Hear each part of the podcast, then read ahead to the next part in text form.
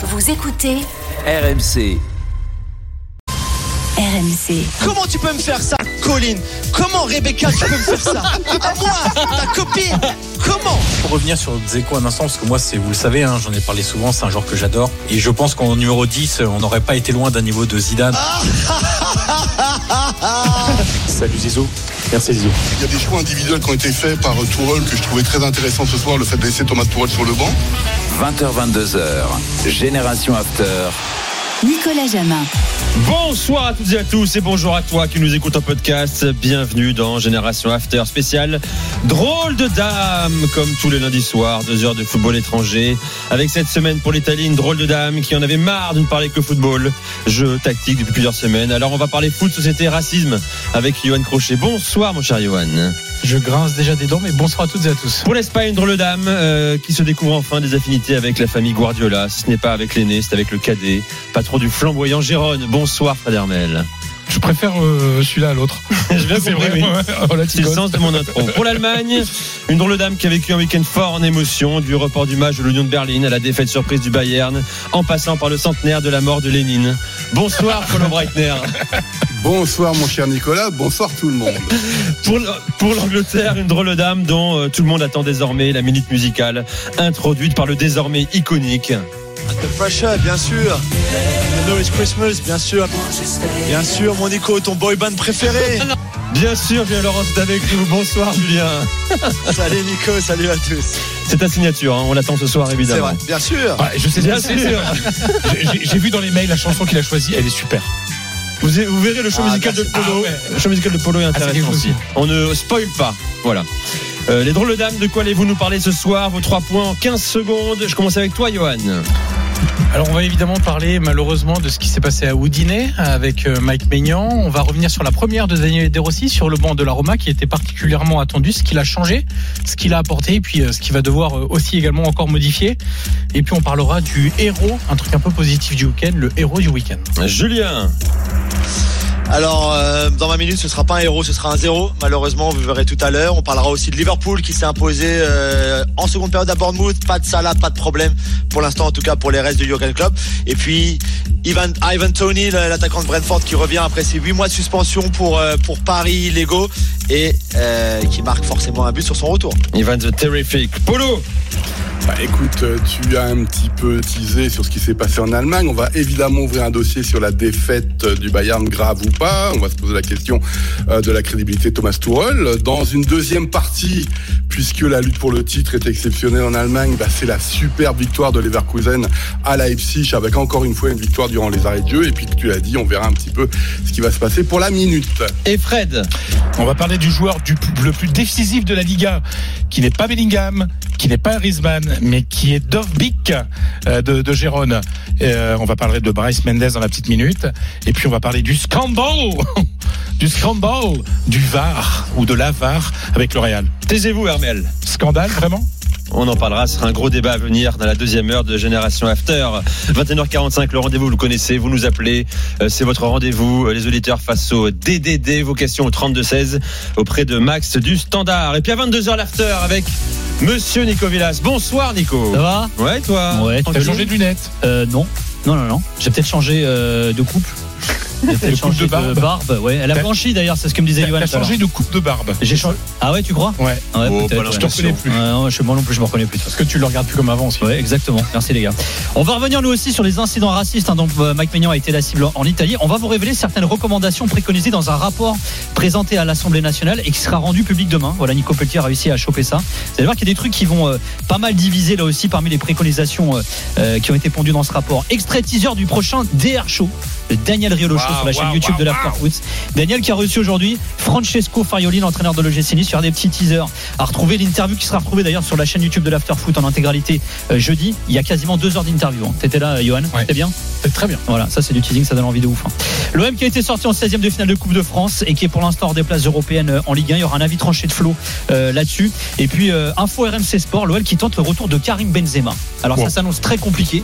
Et pour Flo Gautreau, c'est pas une bonne idée. Faut pas tenter ce coup-là. Et puis on reviendra sur d'autres infos Ligue 1 également. Ribolovlev qui met euh, l'ASM en vente. Et à Nantes, ça sent déjà mauvais pour euh, Jocelyn Gourvenec, euh, l'entraîneur des Canaries. L'after à 22h avec Nico sur RMC. Et la canne aussi, hein, bien sûr. Et la canne, l'élimination, le coup de tonnerre en Côte d'Ivoire, le pays hôte, hein, au bord de l'élimination de sa Coupe des Nations après sa défaite 4 buts à 0 il y a quelques instants face à la Guinée, Guinée équatoriale. On va en parler ce soir, évidemment, dès minuit sur RMC avec l'After Cannes mené par Gilbert Brébois. Bonsoir Gilbert.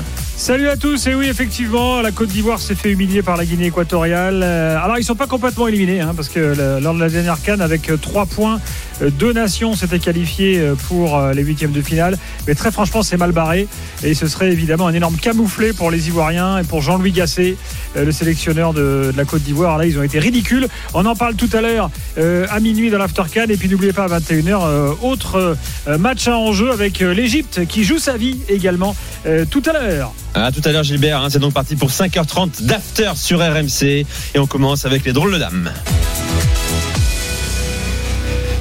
On revient d'abord sur la triste euh, soirée de samedi à Houdin. Mike Maignan, victime d'insultes racistes, qui a décidé de quitter la pelouse après s'être plaint auprès de l'arbitre, suivi par ses coéquipiers, avant de revenir dix minutes plus tard et de gagner le match de buts à 1. Comment en finir avec ces comportements inadmissibles? Y a-t-il vraiment une solution? Je précise que l'Italie, évidemment, est très loin, très très loin d'être le seul pays concerné. D'abord avec nous et avec les drôles de dames, le directeur sportif de l'Udinese, ancien de la maison RMC Sport. On le retrouve avec plaisir, Federico Balzaretti. Bonsoir Federico. Bonsoir, bonsoir à toute la famille des RMC. Bonsoir, Federico. Content On de, ne fait des- de- de te parler. On aurait aimé t'accueillir dans d'autres conditions, bien sûr. hein. Alors ton club, on l'a vu très rapidement, a condamné catégoriquement les actes de racisme et a adressé son total soutien à à Mike Maignan et au Milan. Il assure aussi prendre toutes les mesures nécessaires pour identifier, avec l'aide des autorités, les, les auteurs de ces cris racistes et les sanctionner. Où en êtes-vous, Federico? Je crois que l'enquête avance. Ouais, avant, c'était une soirée très difficile, bien sûr. Euh, le club, comme j'ai dit aussi euh, après après les matchs, hein, vraiment euh, euh, n'accepte pas euh, chaque forme de, racisme ou de discrimination. Euh, donc euh, aujourd'hui, on a trouvé le, le, le premier, euh, euh, la première personne qui a qui a fait cet acte de racisme. Le club tout de suite l'a euh, viré du, du stade euh, pour, euh, pour toute sa vie. Ah Et oui, donc, banni à vie, c'est ça, c'est ouais. mesure forte. Ok, ouais, très bien. Ouais, exactement. Et, et donc, c'est ça, la chose très importante que, que, que j'aimerais aussi bien, bien dire, parce qu'ici en Italie, bien sûr, le club Ludinese, c'est, c'est, connu. Euh, à l'étranger, peut-être un, peu, un peu, un peu moins, mais c'est vraiment le, le, le club plus multiculturel euh, qu'on a au monde presque. On a plus de 15 euh, nationalités différentes c'est une famille qui fait, la famille Pozzo, c'est une famille qui fait de, l'intégration euh, vraiment à, à son, son, son, identité du club. Et donc, euh, je, je, on condamne toutes les formes de, de, de racisme, et ça c'est sûr et certain. Et, mais aussi, ça, ça, voilà, on est un peu dessus parce que c'est vraiment le club euh, où il y a vraiment la plus grande intégration entre, Mmh. euh, entre les nationalités. Et donc, euh, euh, ça, effectivement, tu vois, c'est un coup euh, fort. Euh, mais, mais on va se battre tout, tout ensemble. Et, et voilà, ça c'est important parce que c'est aussi c'est en personne, ça va, il faut, il faut vraiment détruire ça. Et, mais aussi, il y a une ville qui est très jolie et c'est une ville qui fait aussi de l'intégration la partie principale et les clubs qui travaillent depuis la, loi de Bosman avec euh, 15, minimum 15 nationalités différentes tous les années et les clubs est structuré pour faire que euh, les personnes qui arrivent ici euh, se sentent en famille. Donc, euh, tu vois, euh, et après, on a des actes comme ça. Donc, euh, on est vraiment à disposition de, de, de, de, de, de, de, la police pour, euh, pour euh, individuer toutes les personnes pour, euh, de, qui, qui ont fait cet acte horrible ignoble qu'il faut faut jamais faire dans. dans Et vous avez pris une décision forte, Federico, très forte, hein, donc en bannissant euh, un, un des auteurs de, de ces cris. Il y a plusieurs auteurs, évidemment, l'enquête se poursuit. Euh, le patron de la FIFA s'est exprimé hier. On parlera également d'un cas en Angleterre tout à l'heure avec Julien. Lui, il propose une défaite sur tapis vert de l'équipe dont les supporters posent des cris racistes en plein match. Est-ce que tu penses que ça fait partie des solutions? difficile à dire. Ça veut dire que comme ça, on est un monde de deux, trois personnes euh, débiles euh, qui, qui sont qui font des comportements racistes et tu parles les matchs. Donc, euh, euh, je ne sais pas effectivement si c'est la solution. Euh, la, solution est de, est de effectivement, te- effectivement euh, essayer de, de se battre pour ça. Toutefois qu'il y a une geste, un mot euh, que, que, que ça fait part de discrimination euh, raciale ou de- des autres discriminations, il faut, il faut effectivement euh, la- le dénoncer, comme euh, Mike il a fait, euh, et se battre ensemble pour faire que ces personnes euh, ne rentrent jamais plus dans le stade. Après, c'est quelque chose de social, c'est pas seulement dans le sport, c'est un peu euh, partout, euh, malheureusement. Nous, on a effectivement une, euh, une communication très très forte parce que le, le, le football, euh, euh, c'est quelque chose qui arrive partout dans le monde. Donc, euh, il faut effectivement que nous, dans notre monde, on va améliorer sur ça. Et ça, c'est très très important. Et je sais pas, effectivement, c'est ça suffit de, Hmm. de faire perdre l'équipe euh, 2-0, 3-0 à domicile euh, si Bien la sûr. clé pour Oui, c'est ça. pas forcément la solution pas. absolue. Federico Je sais pas, Je Balzaretti. pense pas, mais je sais pas. Federico Balzaretti, directeur sportif de l'Udinese, était avec nous. Merci Federico, on te souhaite un bon Merci. maintien surtout. Merci. Avec, merci, euh, merci à vous. Udinese.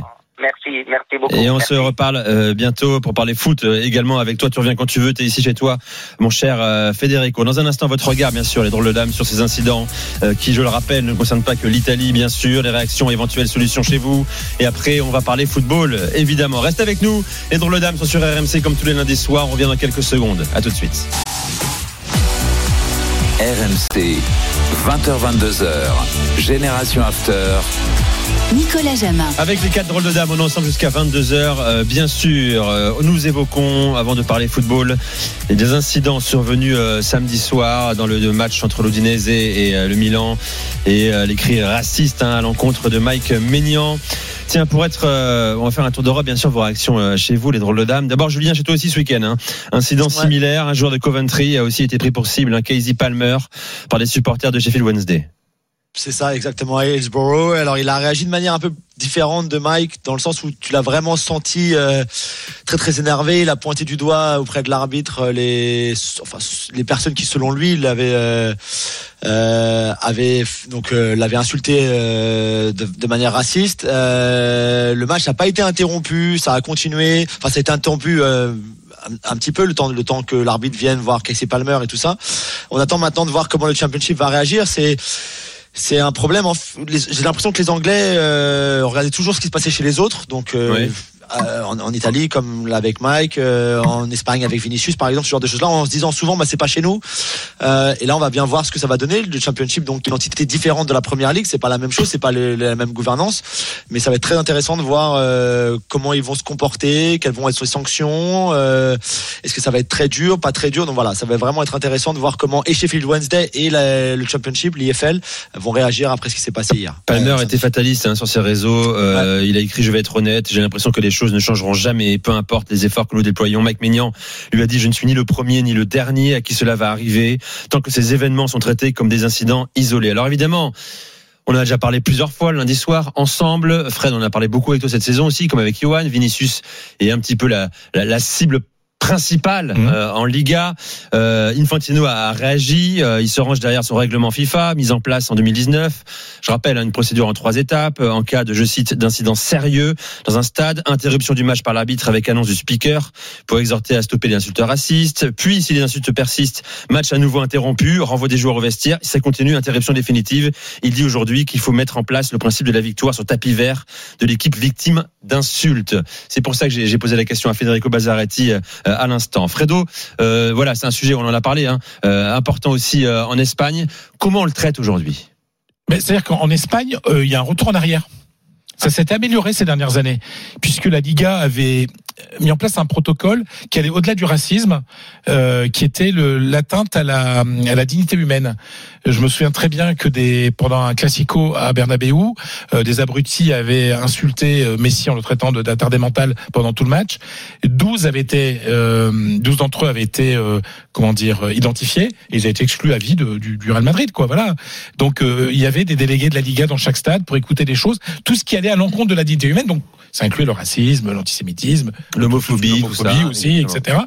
Mais j'ai l'impression que depuis quelques deux trois ans, on, on est un petit peu moins regardant.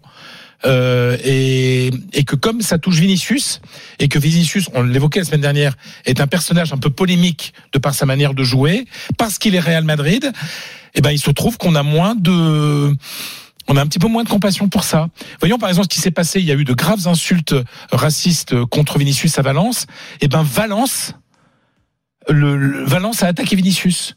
Euh, le, le grand journal de sport de Valence s'appelle Super Deporte a fait des unes honteuses contre Vinicius. En disant qu'il cherche bien. Mais qui cherche bien. En gros, c'est un petit peu ça, quoi. Voilà. Donc, euh, en gros, bah, euh, la manière de de de de euh, de, de jouer, de parler beaucoup, c'est vrai qu'il parle beaucoup, etc., euh, provoque ce genre de réaction. Et il y a- la semaine dernière, enfin, il y a, il y a quelques jours, jeudi soir, au pas au Calderon, au, au Metropolitano, en coupe contre l'Atlético, à un moment, il est, par- il est allé parler à l'arbitre en désignant une personne en disant, il arrête pas de m'insulter, ce type, quoi, avec des, des propos racistes, quoi. L'arbitre n'a rien fait. Donc, il y a une rétrocession en Espagne de, de, de, de la lutte contre le racisme, et donc, automatiquement, dès qu'on arrête de, de lutter, eh ben, ça reprend. Ah tu ouvres les vannes. Mon cher Johan, hein, c'est un sujet évidemment qui te concerne bien sûr. Euh, la question c'est y a-t-il des solutions? Moi je suis un peu fataliste évidemment, comme le sont euh, Palmer et, Mike Maignan. On en parle depuis des années. Ça nous concerne aussi nous en France. Euh, Qu'est-ce qu'on dit en Italie? Euh, Comment comment on traite ça? Est-ce que est-ce qu'on relativise ou pas du tout?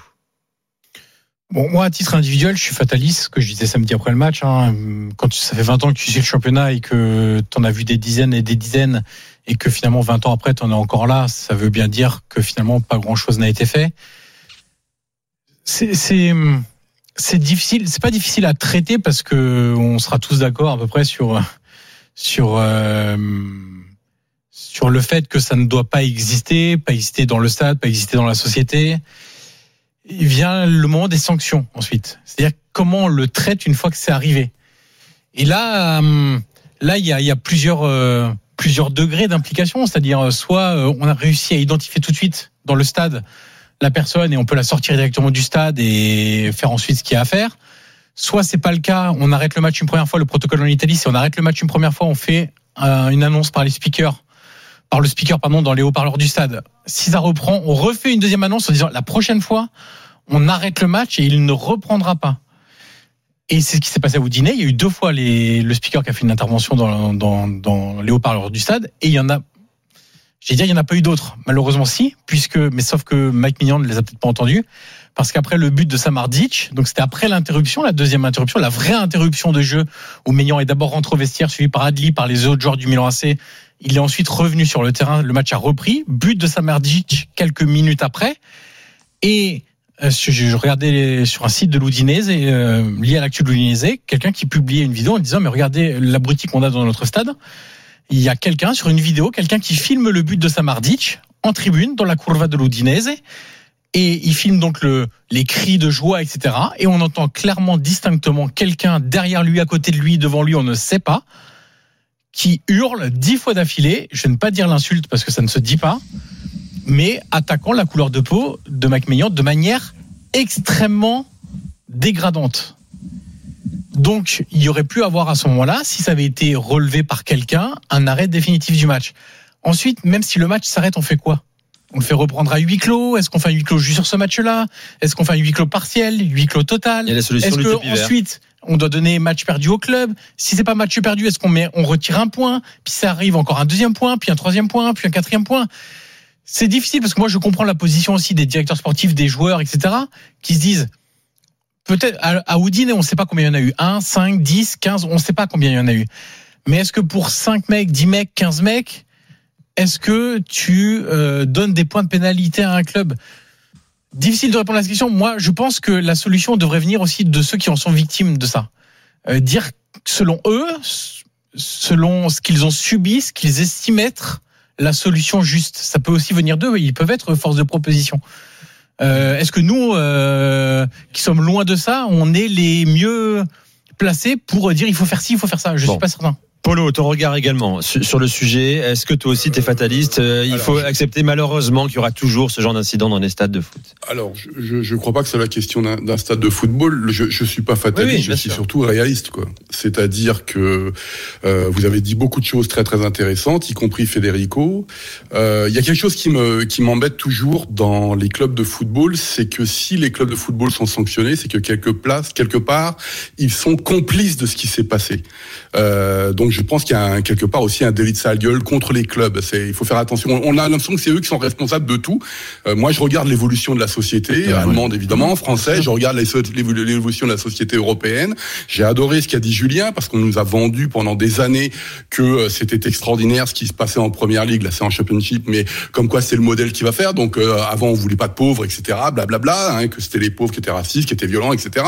On se rend compte que ça existe toujours. Et d'ailleurs, je ne sais pas si la solution c'est de les sortir des stades. Donc je n'ai pas de solution comme ça. La- L'autre aussi euh, chose qui me dérange aussi un petit peu, c'est qu'on s'intéresse aux grandes stars qui sont victimes du racisme.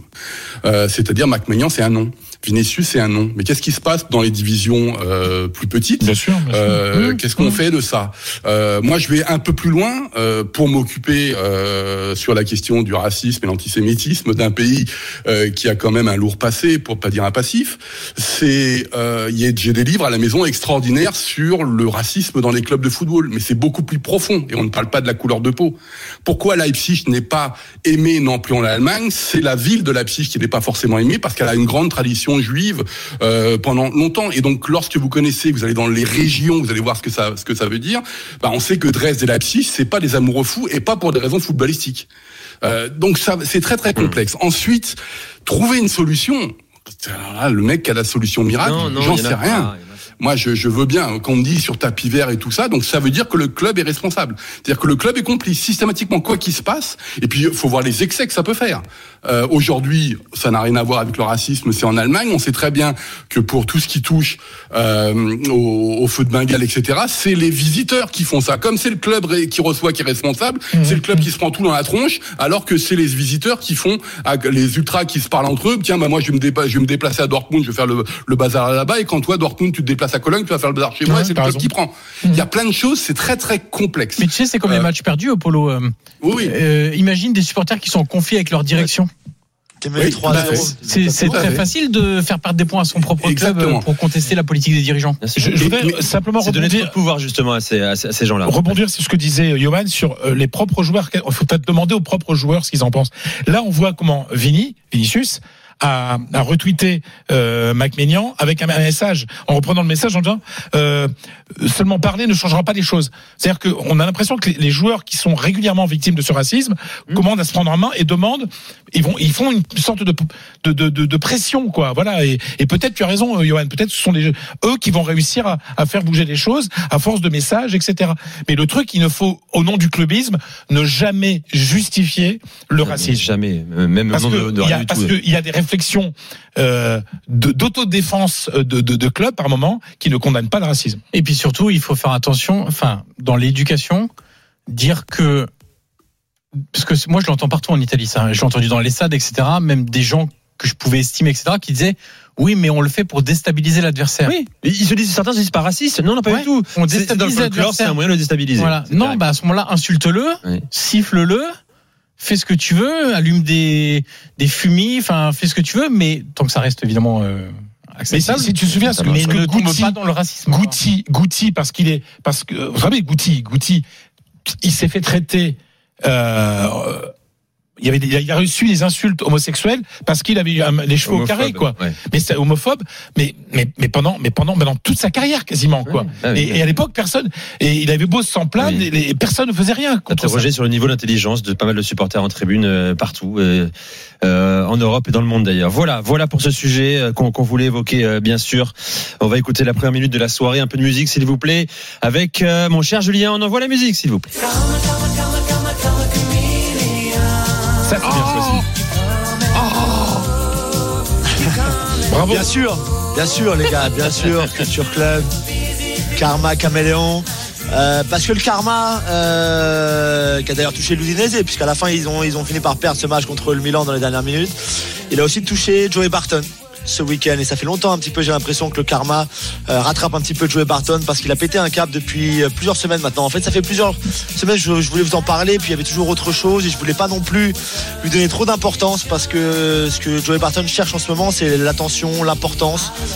Euh, lui qui s'est fait encore virer d'un poste de- d'entraîneur il y a pas si longtemps que ça qui sait qu'il a plus aucun avenir dans le football donc il commence à dire des choses de plus en plus euh, grossières et n'importe quoi. Il s'est d'abord attaqué aux anciennes joueuses qui travaillent aujourd'hui dans le, dans le football masculin, donc des, en- des consultantes ou des commentatrices, ce genre de choses-là. Il a été très très violent, très grossier, très déplacé envers ces, euh, ces, ces anciennes joueuses-là. Et puis là, on a franchi un palier samedi soir. Euh, Ian Wright, l'ancien attaquant d'Arsenal, a pris en solidarité avec Mac Maignan, a retweeté le message de Mac en, en apportant sa solidarité, en disant que c'était très bien ce qu'il avait fait de quitter le terrain, etc. Joey Barton a répondu, je pense pas que ce soit la réponse.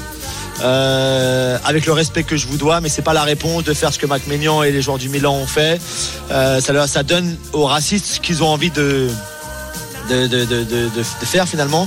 Alors, Joey Barton, euh, c'est quelqu'un que je connais très très bien, avec qui j'ai fait des émissions, avec qui j'ai beaucoup parlé, euh, que je reconnais plus du tout euh, sur les, on va dire les 4-5 derniers mois, qui a vraiment, je sais pas, je pense que dans sa tête il y a quelque chose qui, les, les fils se sont touchés, et puis ça fonctionne plus du tout.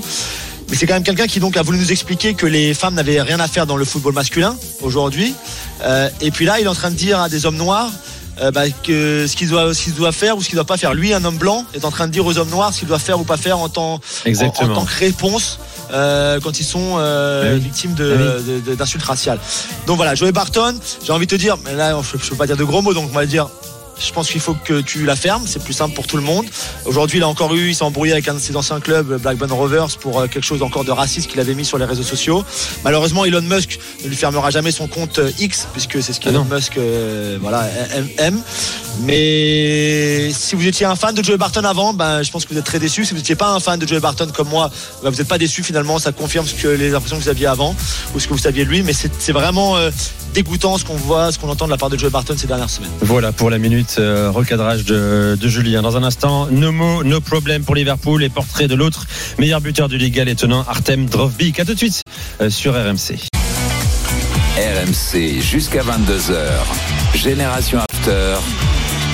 Nicolas Jamin. Avec les quatre drôles de dames, Polo, Julien, Fred euh, et euh, Johan, on ensemble jusqu'à 22h. Tiens, avant de reprendre le fil, les drôles de dames et de parler de Liverpool notamment, euh, de euh, Gérone, on fait un détour par Abidjan, Côte d'Ivoire, euh, théâtre de la Cannes et théâtre d'un cauchemar pour la sélection nationale. Euh, les éléphants ont été humiliés 4 buts à 0 par la Guinée équatoriale au bord du gouffre et de l'élimination. Aurélien Tiersin est sur place dans les coursives du stade Alassane Ouattara. Bonsoir Aurélien. Salut Nico, Euh, bonsoir à, tous. Et bah écoute, le, mot que tu as utilisé, humilié, c'est vraiment celui qui ressort directement quand on interviewe les, les journalistes euh, ivoiriens et quelques supporters qu'on a pu croiser rapidement. C'est humiliant évidemment parce que d'abord c'est la Guinée équatoriale qui remporte la plus large victoire de son histoire. Donc euh, ça voilà, la Côte d'Ivoire de prendre ça à domicile, ça fait très très mal. Le scénario du match fait très mal et d'ailleurs les supporters normalement ici sont plutôt cléments, plutôt derrière les éléphants quoi qu'il arrive. Mais là, au troisième but encaissé, il y a eu des grosses bagarres dans un des deux virages avec des stadiers, des chaises jetées, des bouteilles d'eau jetées même sur la pelouse. Alors heureusement, aucun supporter n'a réussi à envahir la, pelouse, mais ça aurait pu dégénérer. Ça ne s'est passé, à, allez, on va dire une petite centaine de supporters dans un des deux virages. Bon, en tout cas, c'est très chaud. Le, stade s'est vidé des euh, deux tiers à, la 80e minute. Ça, c'est des images très rares euh, des journalistes ivoiriens l'ont confirmé, c'est vraiment rare euh, que la, Côte d'Ivoire euh, bah, déjà se fasse humilier comme ça et que les supporters se retournent contre leur sélection parce que d'habitude, même en cas de défaite, il y a toujours un petit peu de football champagne. Mais là, on a l'impression que tout va mal. Alors Jean-Louis Gasset euh, est allé en conférence de presse. Alors malheureusement, hein, moi, il faut choisir entre la zone mixte Oui. et la conférence de presse. Je suis en zone mixte, j'attends les les joueurs mais Jean-Louis Gasset n'a pas été hué, Mm. n'a pas été sifflé. Voilà, exactement, n'a pas été sifflé par les, les, support- les journalistes ivoiriens. Mais je pense que ça va chauffer un petit peu pour lui là pendant les, les quelques minutes qui suivent. Bon, on va suivre les premières réactions hein, des, des joueurs euh, tout au long de la soirée sur euh, RMC, hein, ce rendez-vous l'After à minuit pour revenir plus largement sur euh, la, la grosse défaite de la, de la Côte d'Ivoire. Alors avant qu'on parle de Liverpool, on vient d'apprendre une bien triste nouvelle. Euh, une légende italienne euh, vient de nous quitter. Gigi Riva. Euh, est parti à l'âge de oui Polo, à l'âge de 79 ans. Il avait été euh, admis au quelques urgences euh, plus dans, dans la journée. Euh, eh bien, il vient de nous quitter. Euh, faut qu'on parle quand même de cet homme-là, évidemment. Énorme joueur italien, joueur légende de Cagliari, mon cher Johan, vainqueur de l'Euro, finaliste du Mondial face au Brésil en 70. Avec ton micro, tiens. Si longtemps, on parlait de cette fameuse demi-finale, le match du siècle. Match du siècle en Coupe du Monde. euh, côté Beckenbauer. Il Et avait ben, marqué dans ce, dans ce match-là. Gigi Riva avait évidemment marqué. C'est euh, un des plus grands buteurs italiens. Alors la jeune génération ne connaît pas forcément et quand on parle de grands buteurs italiens, sans doute que ce nom-là ne vient pas en premier ou dans les premiers. Mais au-delà du simple fait qu'il est encore aujourd'hui le meilleur buteur de l'histoire de la sélection italienne, et ça c'est déjà pas rien quand on connaît le nombre de grands buteurs qu'a eu l'Italie. Euh, il a gagné un scudetto avec le Cagliari, donc ça c'était déjà aussi un énorme exploit. Alors il faut pas le regarder de manière anachronique aussi avec notre œil d'aujourd'hui, mais c'était quand même un très grand exploit de gagner un, un scudetto avec Cagliari en 70. Avant il avait gagné l'Euro en 68 avec euh, l'Italie, finaliste de la Coupe du Monde 70. Ensuite, il était resté un petit peu dans le monde du football. À Cagliari, il a aussi, aussi été team manager de la sélection nationale. Il était notamment team manager et les joueurs avaient expliqué son importance à l'époque en 2006 quand l'Italie avait remporté la Coupe du Monde. Le, le, rôle de team manager en Italie a souvent été très très important et si vous prenez aussi, disons que c'est sorte de confident, de personnes inspirantes. Euh, quand vous prenez par exemple l'Euro 2021, c'était Gianluca Vialli mmh. aussi qui avait été team manager et qui avait eu une importance fondamentale dans le, le côté humain avec les joueurs. Et ben, Gigi Riva avait eu ce rôle-là aussi en 2006.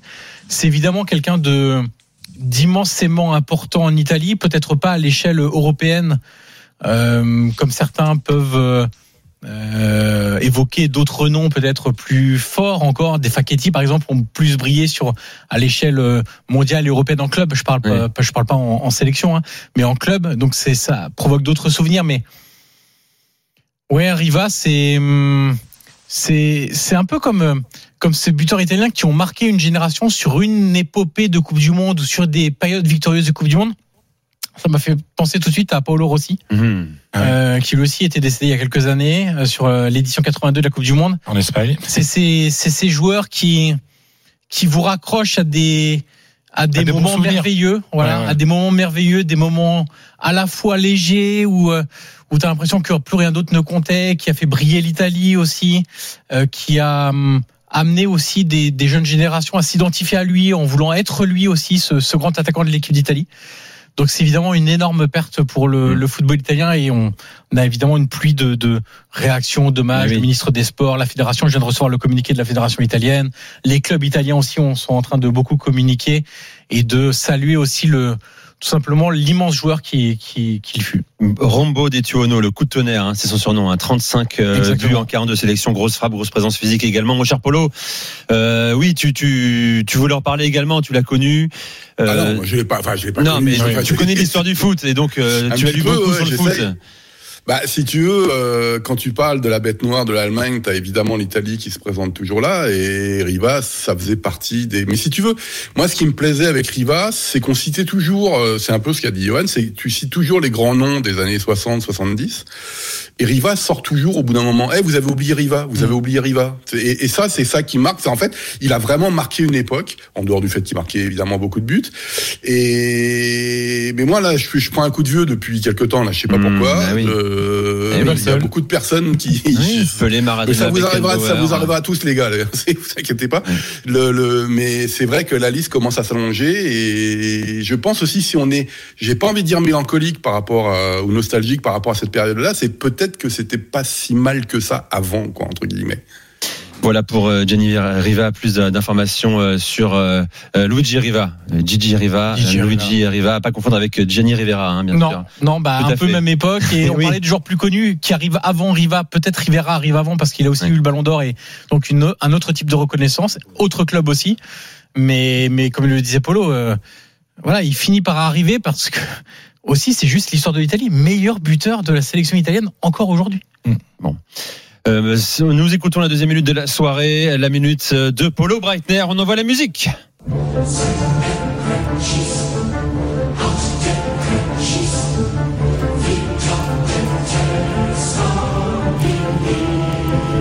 Oui, Karl Orff, là, on va pas, c'est un peu compliqué. Karl Orff, évidemment, né à Munich, donc je, le compositeur de, de, Carmina Burana, évidemment, que vous connaissez euh, tous, euh, même si vous n'êtes pas des, des spécialistes de, de, de, musique classique. Euh, je l'ai utilisé, pourquoi? Parce qu'on a eu encore une semaine assez euh, dramatique. On vient de parler de Riva, là. je sais pas si vous avez vu les images de la de l'émotion qu'a eu l'Alliance Arena pour la cérémonie en hommage à Beckenbauer. Et puis la semaine dernière, on a appris sur les coups de 23 heures que l'ancien ultra euh, élu président du Hertha Berlin euh, en 2022 à la surprise générale était décédé, s'était pas réveillé le matin à 43 ans seulement, il était rentré chez lui assez tard le, le soir d'avant de déplacement euh, avec une petite polémique parce qu'au début la police ne souhaitait pas dire que c'était une mort naturelle, donc il a fallu quelques jours pour euh, pour ben, enlever les, les, les, les, questionnements par rapport à sa mort et ça, ça pose ça pose beaucoup de questions évidemment pour le Hertha Berlin qui, euh, rappelez-vous, alors que je viens de lire différents articles où les fonds d'investissement américains envahissent le monde du foot et tout ça, euh, euh, le Hertha Berlin est actuellement en seconde division.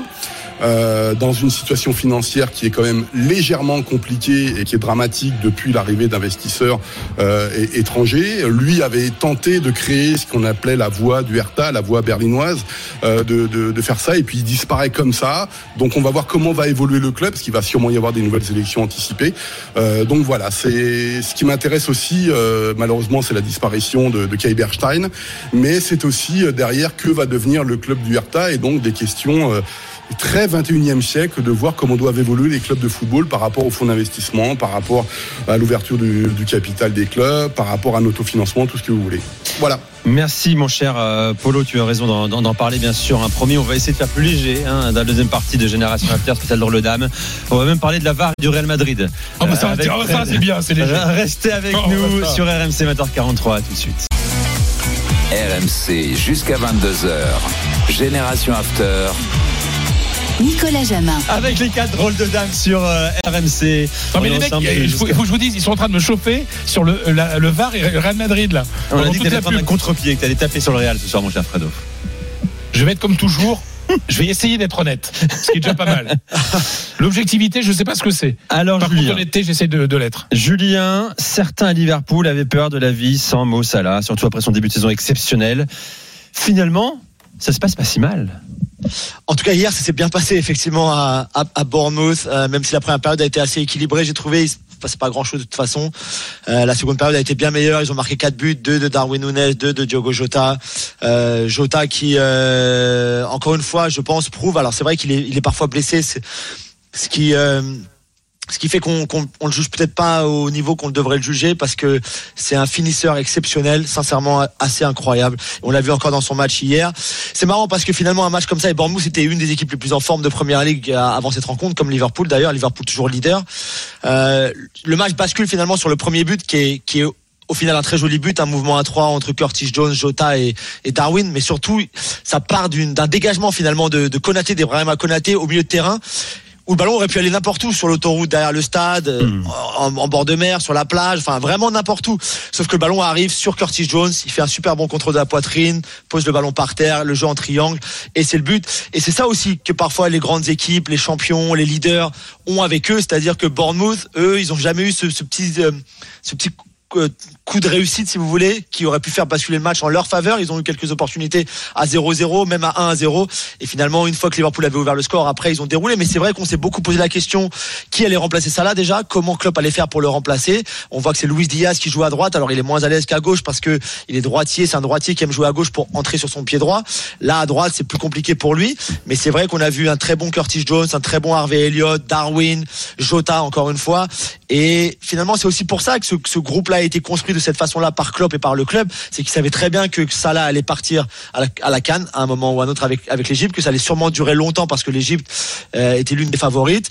Euh, et, et ils se sont préparés comme il le fallait, je pense, cet été pour pour pour combler ça aussi. Donc c'est vraiment intéressant. On a appris ce soir euh, avec l'agent de Mossala que finalement sa blessure à la canne était sûrement plus sérieuse que prévu, ce qui est un gros coup dur pour Liverpool, même si au final il devrait euh, rater autant de temps que ce qu'il aurait pu passer à la canne si l'Égypte était allée jusqu'au bout par exemple. Ouais, c'est vrai qu'en Égypte on a l'espoir qu'il revienne pour une éventuelle finale. Hein, c'est pas gagné euh, bien sûr. Tiens mon cher Polo, hein, n'en déplaise à Monsieur Breitner, euh, Darwin Nunez est plus efficace en ce moment qu'Erling Haaland. Hein, euh, voilà, comme quoi. Pourquoi tu provoques comme ça Darwin time.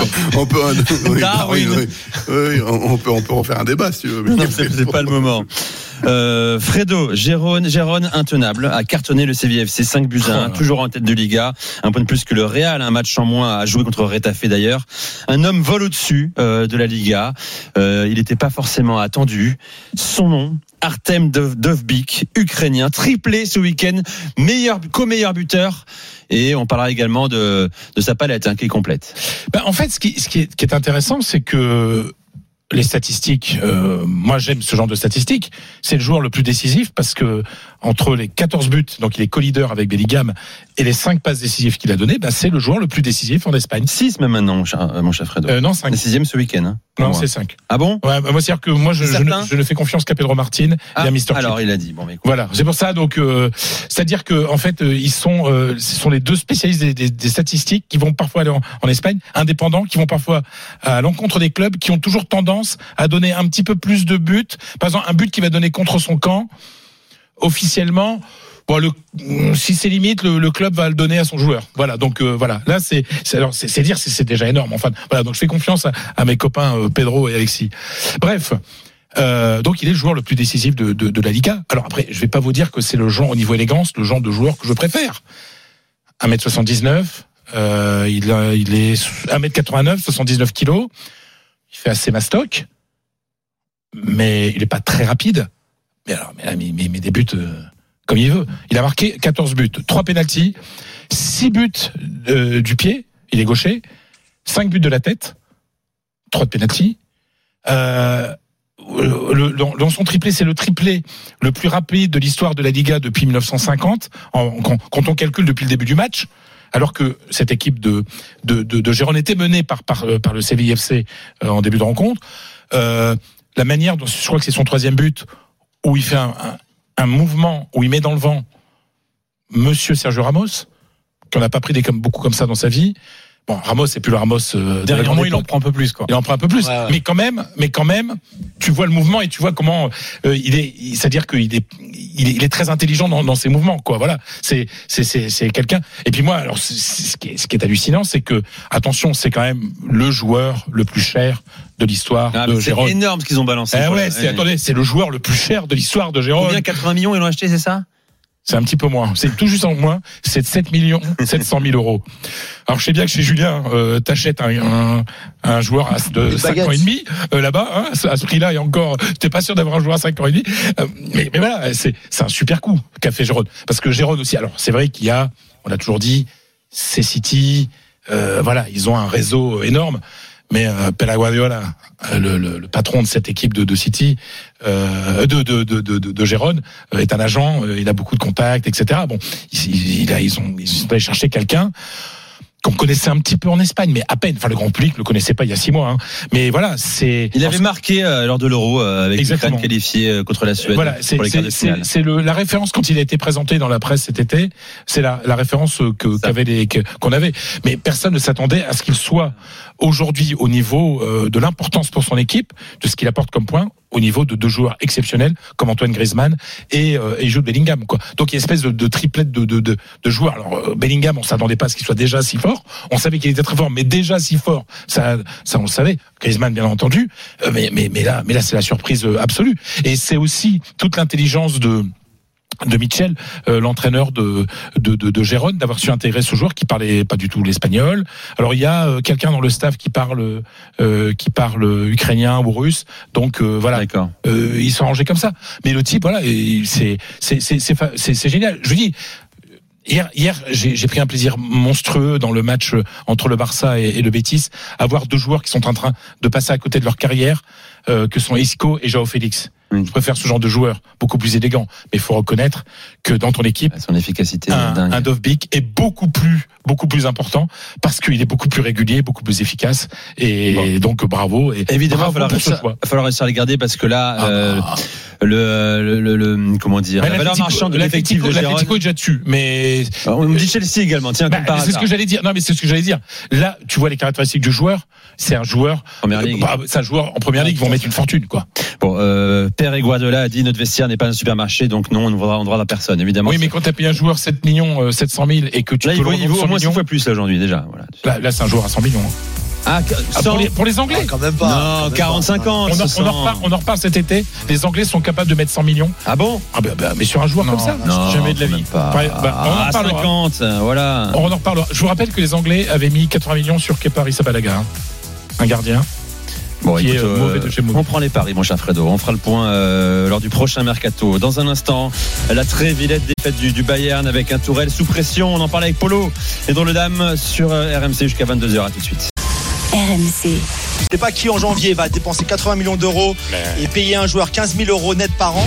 Sur euh, la récupération à la perte de ballon, la Juve sur le- ce qu'on appelle le PPDA, c'est savoir euh, combien de- de- de- d'actions. Le PPDA, c'est ça maintenant. catalogue de la redoute et des trois Suisses. Il n'y a pas mieux. Faut avoir de l'imagination quand même. Ah mais non, mais Ah tu bah, peux pas imaginer oui. ce qu'il y avait à l'époque. Ah non, non. Ah, les pages dessous du- des trois Suisses, mais... La finale d'Europa League. Euh, Julien Polo, euh, vous la regarderez cette finale Elle vous excite ou pas? 20h22h, Génération After. Nicolas Jamin. Avec les cadres de dames comme tous les lundis soirs sur RMC de 20h à 22h. Polo Brackner, Fred Armel, Julien Laurence et Johan euh, Crochet. Dans un instant, on parle du, du Bayern. On va parler de la victoire polémique du Real euh, en Espagne. Mais d'abord, des tours par la Coupe d'Afrique des Nations. Gilbert Rivois suit l'épilogue euh, du groupe B. Troisième journée, Cap Vert, Égypte et Mozambique, Ghana. Bonsoir, rebonsoir mon cher Gilbert. Salut les drôles de dames. Alors euh, Mohamed Salah est toujours là. Eh oui, je l'ai vu, ce matin. Ah oui. Je l'ai vu ce matin jouer au billard. Ah oui, Tu l'as euh, vu de tes yeux vus De mes yeux, dans, dans- dans son hôtel. D'accord. Euh, tu sais qu'il a un garde du corps personnel et tout. Euh, il, il- il rentre à Liverpool après le match. Euh, voilà. D'accord. c'est ce C'est une information RMC Sport, ça quand même. C'est Faut pas la minimiser c'est- là. hein. Faut la- Ça c'est de l'exclu de ouf quoi.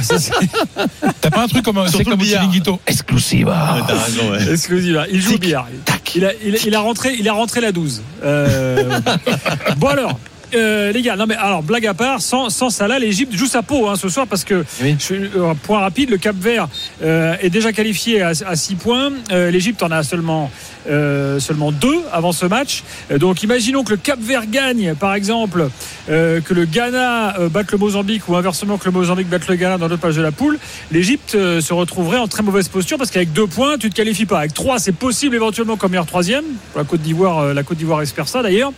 Mais avec deux points, c'est pas possible pour l'Égypte. Donc, les Égyptiens jouent leur vie ce soir face au modeste Cap Vert qui a très impressionné depuis le début de la, euh, de la compétition. Donc, je vous tiens informé dès qu'il se passe un truc. Et en même temps, il y a Mozambique, Ghana. Euh, euh, voilà, c'est pas le groupe le plus sexy pour nous euh, français parce que c'est pas les pays francophones qu'on connaît bien.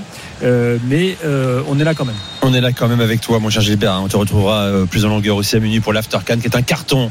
Sachez-le, vous êtes de plus en plus nombreux à écouter l'émission en direct d'Abidjan sur, sur RMC. Le Bayern, mon cher Polo, celle-ci, on l'avait pas vu venir. Elle peut coûter cher à l'arrivée. On en parlera à la fin de la saison. Le Bayern battu à domicile par le Verder, 13e de Bundesliga, un but à zéro. Que s'est-il passé, mon cher Polo? C'est extraordinaire lorsque tu dis qu'on ne l'a pas vu venir. Moi, le Bah, premier, quoi. Ah, on est d'accord. C'est-à-dire qu'il faut savoir que Brême et le Bayern, c'est pas deux clubs qui s'apprécient beaucoup. hein. C'est ce qu'on appelle un Nord Derby, donc Derby du Nord. Euh, Il y a de grandes oppositions. Il y a encore 20 ans, 30 ans entre les entre les deux clubs. Euh, et si tu veux, euh, grand classique, le Bayern avait pris l'habitude de mettre des raclés au, au Verder pour montrer sa supériorité. Et en fait, j'ai adoré ce qu'a déclaré Thomas Tuchel après la rencontre en parlant de, bah, vous voyez bien que ce match était important. Et en fait, moi, j'ai envie de parler de la, de la banalisation de la victoire. C'est-à-dire, on pense, ah oui, bon, de toute façon, c'est le Verder, on va leur en mettre 3-0 comme d'habitude parce que c'est ce qu'on fait chaque année. Euh, cette défaite, elle fait très mal parce que c'est vraiment euh, tu vois, c'est c'est pas un adversaire plus. Il y a des adversaires, des adversaires pardon Bundesliga qui sont plus compliqués pour le Bayern, mais là, tu as vraiment l'impression, et une fois de plus, que le Bayern, eh ben, n'est pas rentré sur le terrain. Et une fois de plus, Thomas Tuchel nous explique en conférence de presse qu'il n'a pas d'explication à cette défaite, c'est-à-dire qu'il n'arrête pas de le dire. Et je pense que c'est vrai que ça se passe très bien à l'entraînement, ils avaient super bien travaillé, etc. Et on se retrouve avec une, ce qu'on dit en Allemagne, une non-performance sur le terrain. Euh, encore une fois, les statistiques ne veulent rien dire sur ce genre de rencontre, parce que c'est un- une attaque-défense à partir du moment où le Bayern est mené au score. Je rappelle quand même qu'à chaque match, Manuel Neuer est forcé de sortir un arrêt de classe mondiale, donc il a bientôt 38 ans, mais en tout cas, il est forcé de faire ça. C'est donc il y a des problèmes en défense ou dans euh, pour euh, empêcher les attaques euh, adverses euh, de- de- de- d'avoir des occasions. C'est quelque chose qui, alors on peut la banaliser en disant ouais ça arrive, c'est comme ça. Sauf que c'est arrivé contre Francfort, le 5-1. C'est arrivé en Coupe d'Allemagne. Euh, c'est arrivé en début de saison, alors c'est le début de saison, en, en Super Coupe contre, contre Leipzig, le 3-0, où ils avaient rien vu. Et là, tu as le sentiment, et c'est quelque chose qu'on avait vu déjà à l'époque Nagelsmann, euh, où tu te poses la question, mais qu'est-ce qu'ils font sur le terrain? C'est-à-dire qu'ils perdent quasiment leur football. Ils ont des, ils assurent pas leur passe, ils courent pas comme il faut, ils, ont, ils se font, ils arrivent pas à trouver Harry Kane. Donc le Bayern doit évidemment réagir très rapidement et notamment en milieu de semaine euh, avec leur match en retard contre Union Berlin, parce qu'ils ont 7 points de retard.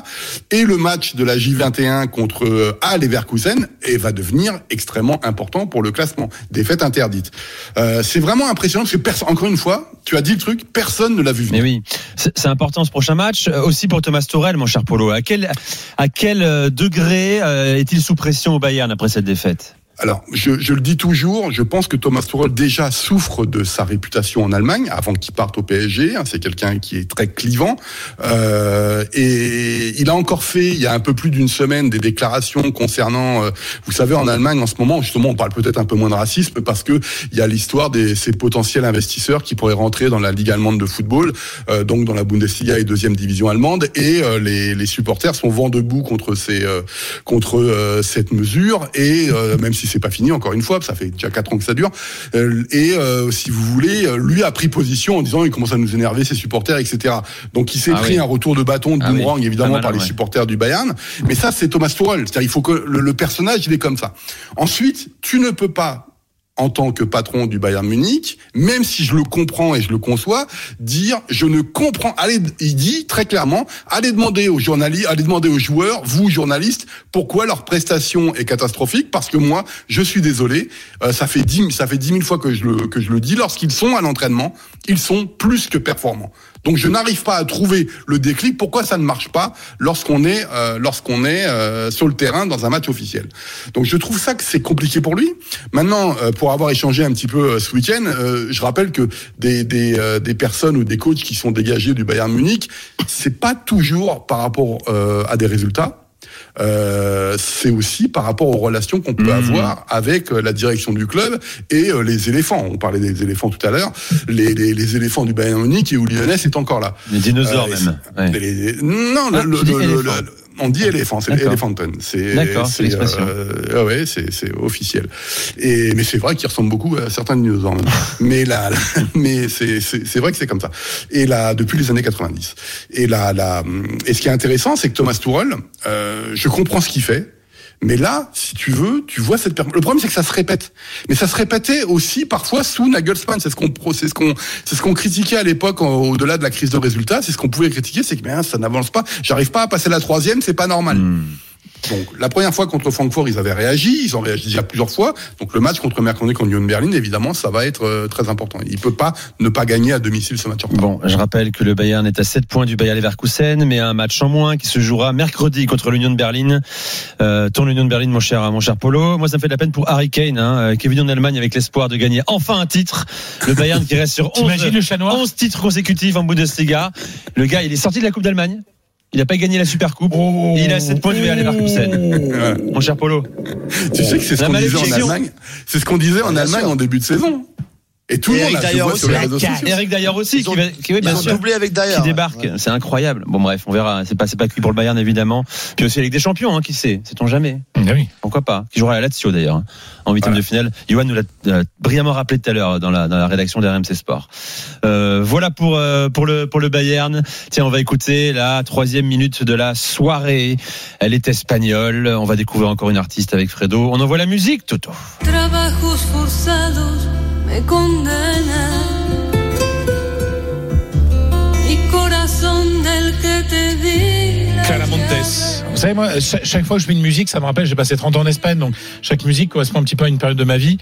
L'époque Clara Montes, c'est sûrement l'une des plus belles périodes de, T'es amoureux de, de ma vie. Non, c'est, je pense que c'est le moment où j'étais le plus heureux à, Ma- à Madrid. Ah. Clara Montes, magnifique chanteuse. Alors pourquoi j'ai choisi cette chanson qui s'appelle à- à tra- les, tra- les Travaux forcés? Qui est un poème d'Antonio Gala, qui est mort il y a quelques années, grand poète euh, euh, espagnol. Euh, parce qu'à un moment dans la chanson, elle dit et je, je ne crois en, en d'autres enfers que celui de ton absence. Et il y a un joueur qui est absent du Celta Vigo, il s'appelle Bryce Mendes. Ce week-end, il y avait Celta contre la Real Sociedad. et victoire 1-0 de la Real Sociedad, but magnifique de Bryce Mendes et euh, pas mal pour la Real Sociedad. Vous savez, on l'avait expliqué qu'ils étaient dans une- un moment un peu compliqué.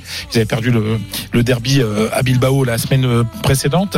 Donc victoire importante. C'est triste pour euh, pour euh, Celta Vigo. Ce joueur qui est, qui est l'un des meilleurs de la Sociedad cette saison est parti il y a un an et demi.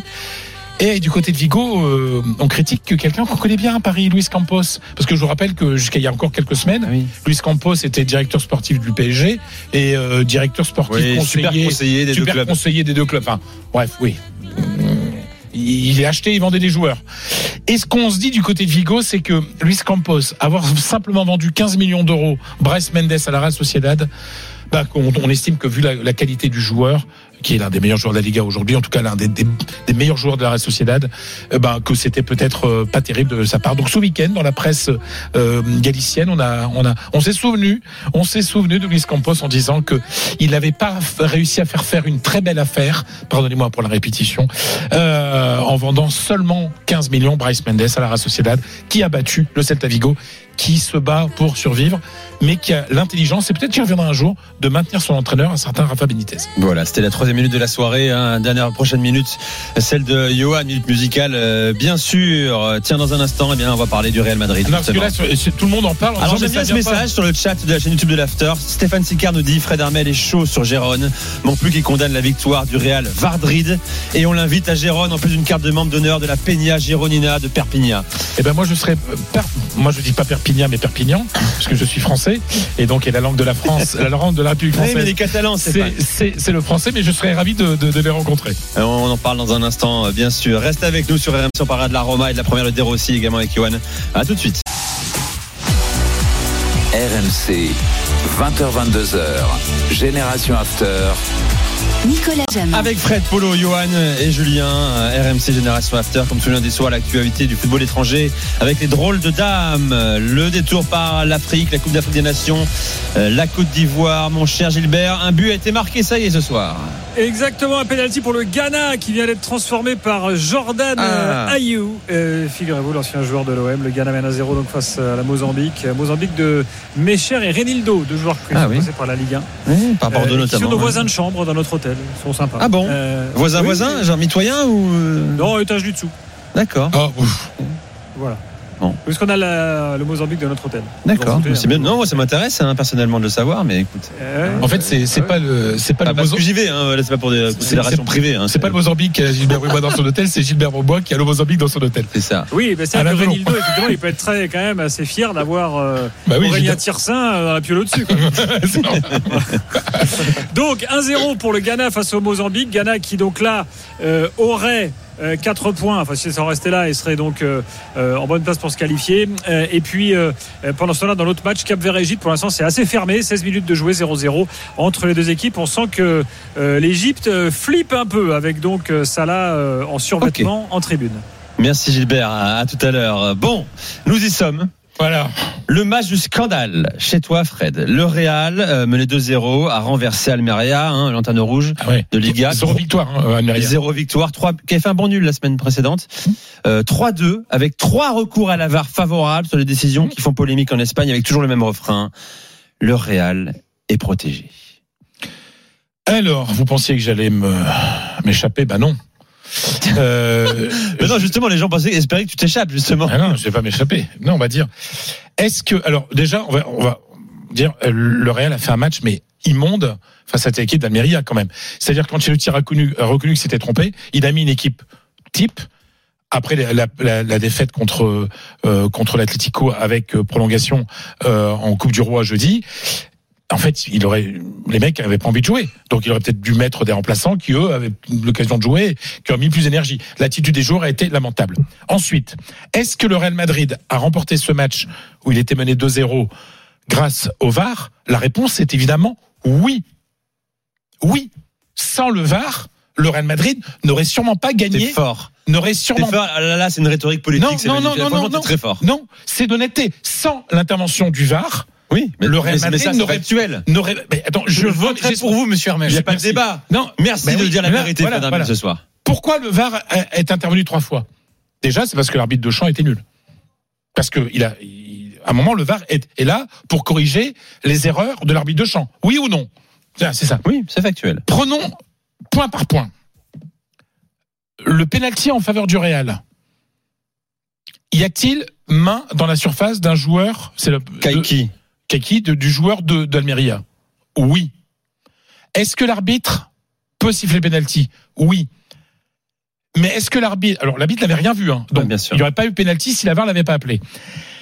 Est-ce et là c'est pour moi le seul point polémique de la soirée, est-ce qu'il aurait pu annuler le penalty parce qu'il y avait une faute de Rudiger qui s'appuyait sur un joueur avant? C'est l'interprétation. On peut dire que là, oui, la décision est plutôt favorable au Real Madrid. Mais est-ce que le Real a eu raison d'appeler l'arbitre parce qu'il y avait une main qu'il n'avait pas vue? On est obligé de dire oui. Là-dessus, on peut penser. Mais après, dans l'interprétation, il y avait vraiment main, mais il y avait peut-être faute avant que l'arbitre aurait pu voir. Ça, on est d'accord. Certains diront que sur le penalty, Vinicius est entré dans la surface de réparation avant même que le coup de sifflet ait été, euh, ait été, été fait. Bon, bref. Oui, bon, ça après. C'est anecdotique, ça, mais c'est la règle. hein. Si, Mais- on utilise la on autant on jusqu'au bout. On parle des trois, des trois, trois points polémiques. Deuxièmement, le but annulé à Almeria avec une faute de Lopi, vous savez l'ancien, l'ancien Rémois. Euh, le but est accordé. Là aussi, l'arbitre, pourtant il est un mètre, il ne voit pas que Lopi met sa main dans la Ouais, figure de Bellingham. Euh, Bellingham qui l'empêche de, de, de, de partir en contre. Oui, pour moi, ça, il n'y a pas de débat, effectivement. Voilà. Il y avait faute le- à pourquoi, pourquoi la VAR, le VAR intervient? C'est parce que l'arbitre qui a eu, oh, ne voit pas ça. Et, le, et Monsieur Hernandez, Hernandez, connu pour ne pas être du tout pro Real, l'arbitre du VAR, appelle euh, l'autre Monsieur Hernandez qui est sur le terrain en disant tu n'as pas vu ça. Histoire Franchement, il est normal que le but soit annulé, le but d'Amiria, puisqu'il y a eu une faute au départ. Ce qui m'intéresse, Fred, aussi, c'est les réactions en Espagne. Alors attends, attends, la troisième, c'est pas tout. Le but de Vinicius. Le but de Vinicius, il y a la VAR, sauf qu'on voit très bien que c'est l'épaule. Est-ce qu'il y a main ou est-ce qu'il n'y a pas main? Moi, je vois plus biceps qu'épaule, perso. Mais... Moi aussi. Hein. Biceps? Ça dépend quel angle En tu regardes. alors, hein. Ils, lui- en ils fait, lui ont montré un angle. c'est bras. Qui est, ils lui ont montré un angle qui effectivement avait l'impression, que c'était son épaule. Il y, a- il y, a- il y avait un autre angle sûr où tu avais moins l'impression déjà que c'était l'épaule et plus que c'était le bras. Donc là, c'est aussi l'interprétation de la VAR, mais là aussi, la VAR est obligée d'intervenir puisque l'arbitre n'est pas bon. Donc voilà. Alors, après, il y a interprétation, mais euh, je pense qu'il y a tout, tout le fond de cette histoire, c'est que la VAR, les gens n'ont toujours pas compris à quoi servait la VAR en fait. Bon, C'est- ce n'est pas encore entré dans la culture du foot, en tout cas en Espagne. Et les gens considèrent que si le VAR intervient pour corriger une erreur, il est en faveur Bien sûr. de l'équipe. Sauf que là, il y en a trois, c'est extrêmement rare dans un match. Ah ouais et en plus, ça arrive au Real Madrid, d'où la Voilà. Polémique. c'est la première fois que cet arbitre arbitrait un grand match avec le Real Madrid. Monsieur Hernandez, Hernandez. Euh, non, euh, monsieur, l'autre monsieur Ah Hernandez. oui, l'autre monsieur Hernandez. Ouais, ouais. Hernandez, Euh, Hernandez, il en a fait Julien, on est d'accord, euh, c'est un scandale. Moi, je trouve, je suis plus du côté scandale que du côté pas scandale comme Fredo. Mais bon, après, c'est mon opinion. Moi, je trouve que Vinicius fait même un geste du bras vers le ballon, en fait. Oui, il y a un mouvement. euh, Alors, soit Il d'épaule, y a un mouvement, exactement. Ah, Et alors, je pense qu'il peut pas faire une tête, il le sait très bien. Après, je dis pas qu'il a voulu tricher et faire une main Non, mais pour il marquer, c'est pas la question. en mais fait, il se jette. Oui, Il- d'accord, il- mais bon, t'as quand même l'impression il est qu'il tourne par son deux mecs. corps donc, et- euh, Mais après, moi, ce qui est, ce qui est, ce qui est hallucinant, c'est la réaction. Enfin, c'est, ça fait des années qu'on n'a pas vu un truc comme ça. C'est comme si, en fait, l'ensemble Attends, du foot attends, est- Julien, je te rends la parole, Fred. Non, je viens de voir aussi que Gérard Romero, le, Ouais, le journaliste oui, catalan, ouais. ouais, vient d'avoir les. Alors, avant tout le monde, il vient d'avoir les euh, l'enregistrement audio Ouais, de la discussion entre là. Alors ça, c'est euh, c'est incroyable. Alors, je vais expliquer. Non, mais enfin, le truc, oui, le truc, c'est que voilà, on sait de- que depuis le début de l'année, en fait, le quelques heures après le match, euh, on peut diffuser les conversations dans ce qu'on appelle la salabor, c'est la discussion entre l'arbitre du VAR et l'arbitre de champ. Et qu'est-ce qu'il en ressort là alors? Et là, non, non, mais et le truc, c'est que Attends, qui, qui le diffuse ça? Ça, c'est la, la- c'est le- le- la fédération, parce que les arbitres dépendent le de la fédération. Il, le- il, il le donne, en fait, il donne euh, aux médias. aux médias. Sauf que là, mais en fait, seuls peuvent être des, des, euh, diffusées les images, les, les discussions quand il y a eu consultation. Oui. Sauf que là, ce qui a été transmis à Gérard Romero, qui a son sa chaîne privée euh, YouTube et tout ça, c'est une discussion sur une faute de Vinicius où il y a eu discussion entre l'arbitre VAR et l'arbitre de champ, mais où il n'y a pas eu de consultation euh, du, du de, de l'écran. De l'écran. Donc euh, il y a, c'est bien, bien entendu intentionnel de la part de quelqu'un euh, à la Fédé ou ou ou, ou chez Mediapro qui font euh, qui font le qui ont les droits de euh, qui sont eux qui transmettent les, Bon, les en- images en, du tout VAR. cas, le refrain en Espagne, c'est toujours le Real. Le Real est protégé, le Real est favorisé. Ouais, mais- mais- mais- c'est encore une fois le Real Ouais, qui ne peut bon, pas après- perdre un match. Il est aidé euh, plus que Bon, après, Voilà. c'est- Ça, c'est ce classique. ce C'est drôle- musique hein, qu'on entend depuis Oui, alors ce qui, ce qui était drôle, c'est que c'est que Xavi Hernandez euh, a dit que de toute façon, il savait très bien depuis le début C'est ça. Que, de toute façon c'était foutu, que ça allait être très très dur de gagner la Liga. Bon, Bon, il est quand même à 12, 12 points, je crois. Ou, euh, Euh, non, il a 9 points. 9 points. ouais. 9 points. Euh, bon, ce que les gens rappellent à Xavi Hernandez, c'est que quand même le, Barça a payé le vice-président des arbitres pendant 20 ans 8 millions d'euros euh, à, l'époque où lui jouait. Donc c'est ce que lui Pour l'instant, c'est une enquête. Après, il y a eu la, ré- la réflexion de, de Mitchell, co-leader de la Liga. Mitchell, l'entraîneur de Gérone, en disant, faut arrêter les conneries quoi. Enfin non, enfin. Bon, je me sens, il me dit, je me sens, euh, Gérone ne se sent ni aidé, ni euh, Ni lésé. euh, ni lésé, le truc. Voilà, je pense que voilà que c'est euh, bien arbitré. Voilà, c'est c'est c'est. voilà. Mais alors, ce qui est intéressant, c'est de cette réaction. C'est comme si ça faisait très longtemps que beaucoup de gens en Espagne attendaient qu'il y ait des déci- décisions qu'on peut discuter en faveur du Real pour lancer le grand débat et dire que le Real contre les arbitres. Je voudrais simplement rappeler une chose, simplement, c'est que le Real Madrid est en guerre avec la fédération depuis très longtemps, depuis déjà du temps de de, de quoi il y a 20 ou 30 ans euh, le Villar qu'on appelait le Villarato à l'époque euh, etc et que vous savez très bien que le le Real est en guerre mais absolue avec la Liga à cause de la Super League. Voilà. Donc je ne vois pas trop l'intérêt des instances espagnoles à aider le Real. Non, ce qu'il a eu surtout c'est un très mauvais arbitre. Oui.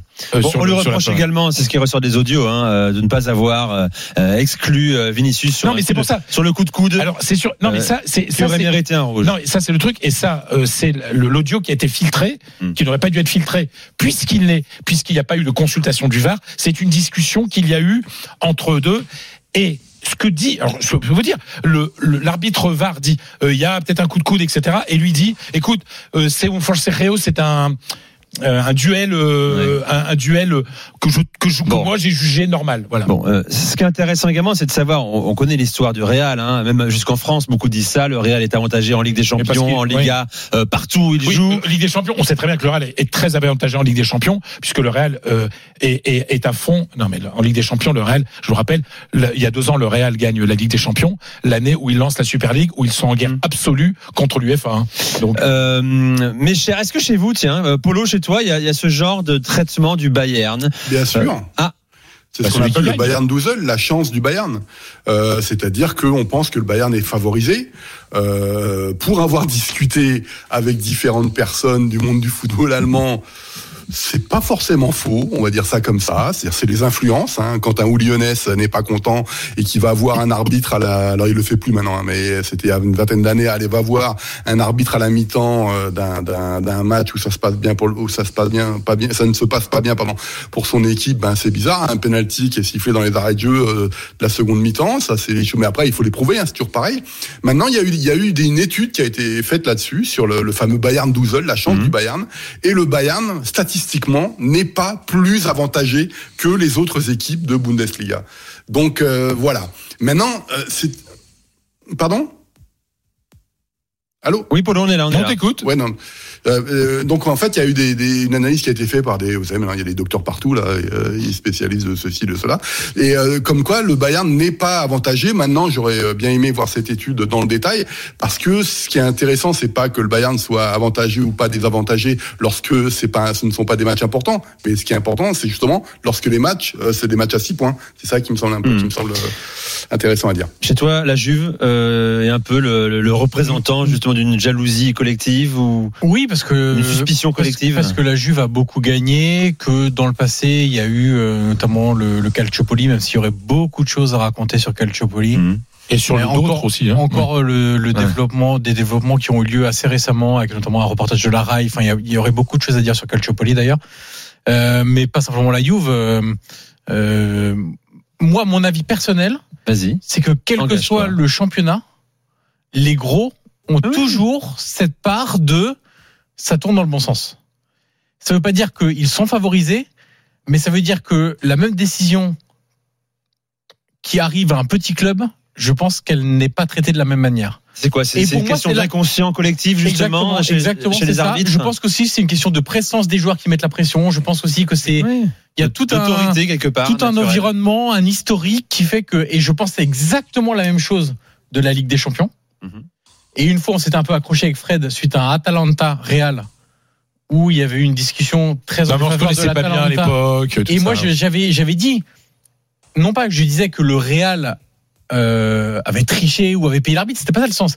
C'était de dire que ça arrivait parce que l'Atalanta était le petit et le Real le gros. Mais il y a eu des fois où l'Inter était le gros et un adversaire était le petit et la décision allait dans le sens du, du gros en fait.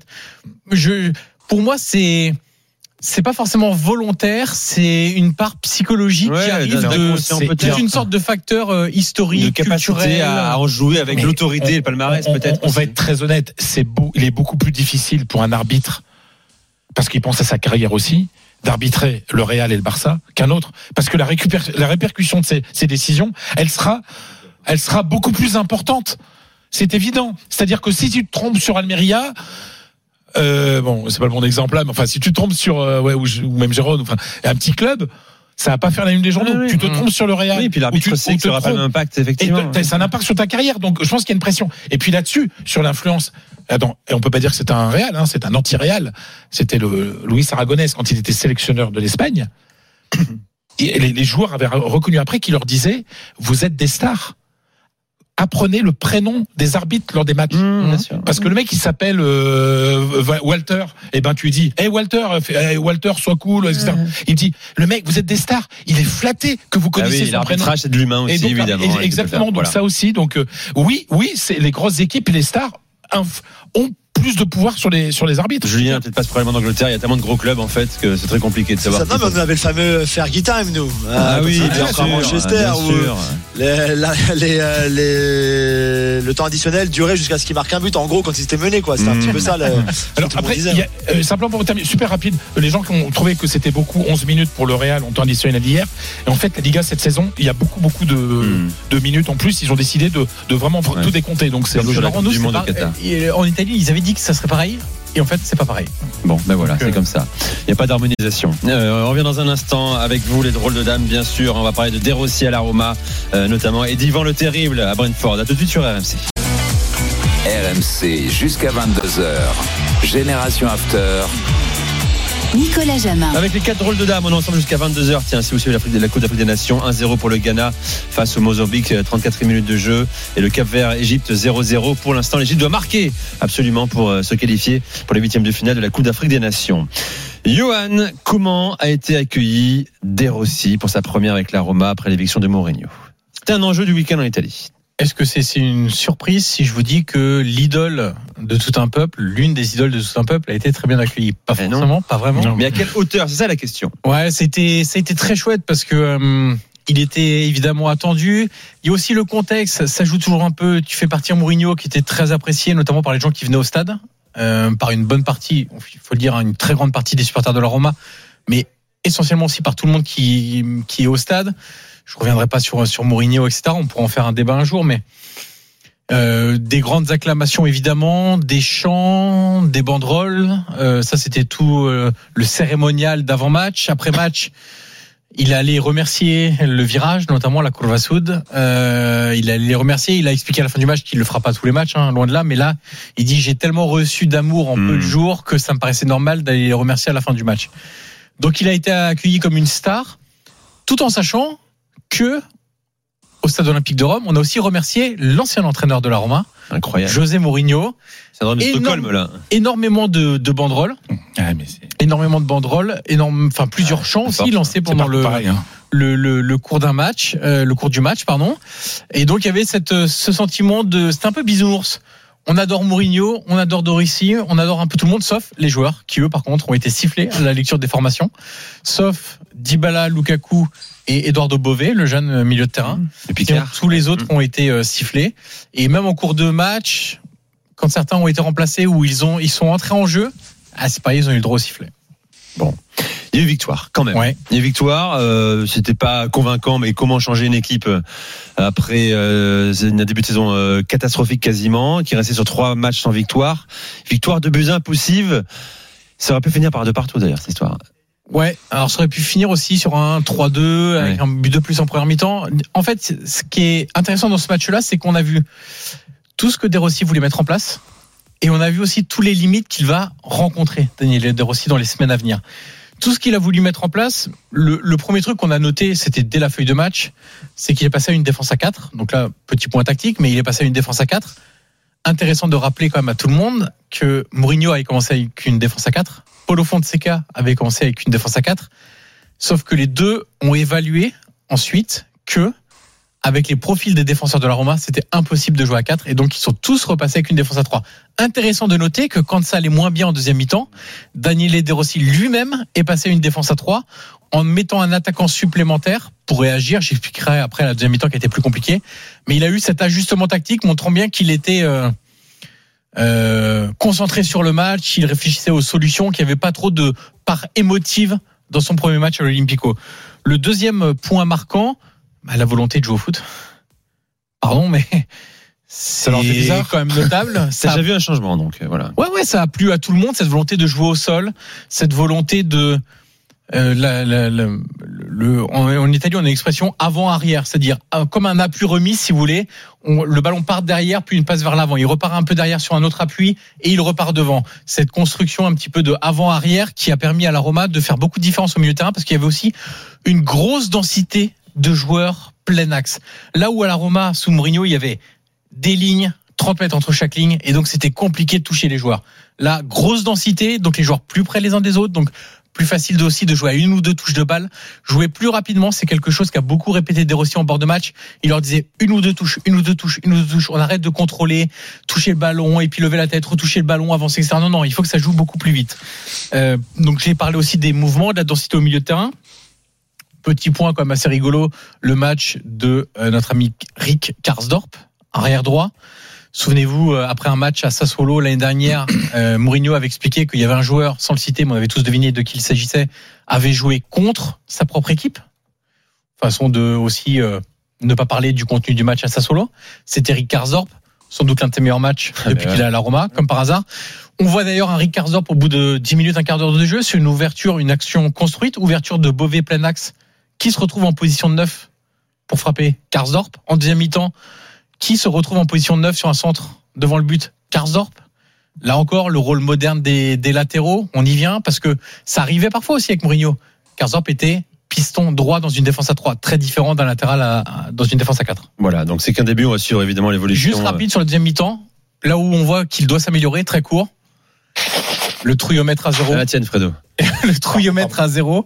Euh, des joueurs qui sont pas en confiance. Normal. À la moindre difficulté, les ça, pieds qui tremblent, Ah oui. les jambes qui tremblent.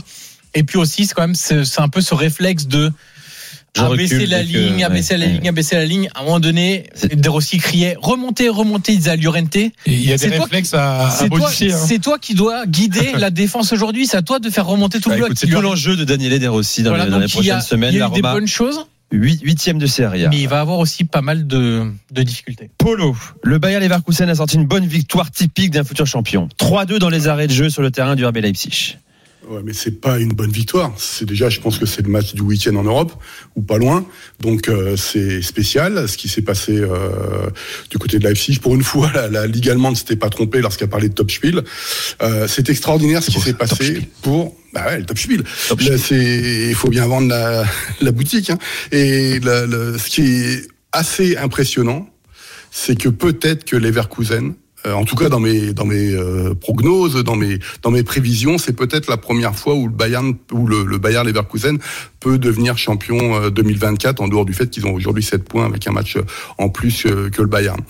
Euh, ce qui est impressionnant, deux matchs en 2024, deux victoires arrachées dans les arrêts de jeu. oui. Euh, je rappelle qu'ils ont été dominés en première mi-temps par Leipzig. Xavi Simons marque un but extraordinaire sur une reprise de volet retournée. C'est assez. euh, en fait, ils sont dominés complètement. Et ça, c'est pour moi, c'est un une nouvelle flèche à l'arc de, de c'est que c'est une équipe qui a été en difficulté en première mi-temps à Stuttgart. Ils reviennent en seconde mi-temps d'une façon différente. Ils sont, ils s'arrachent contre le Bayern. Quand, quand ils sont, quand ils ont, il y a un 0-0 qui se profile à Augsbourg, ils vont marquer durant les arrêts de jeu. Et là, deux buts durant sur coup de pied on connaissait pas ça spécialement du côté de Leverkusen. Et puis ils sont encore, ils, ils reviennent à, en seconde mi-temps, ils sont, ils reviennent à 1-1, etc.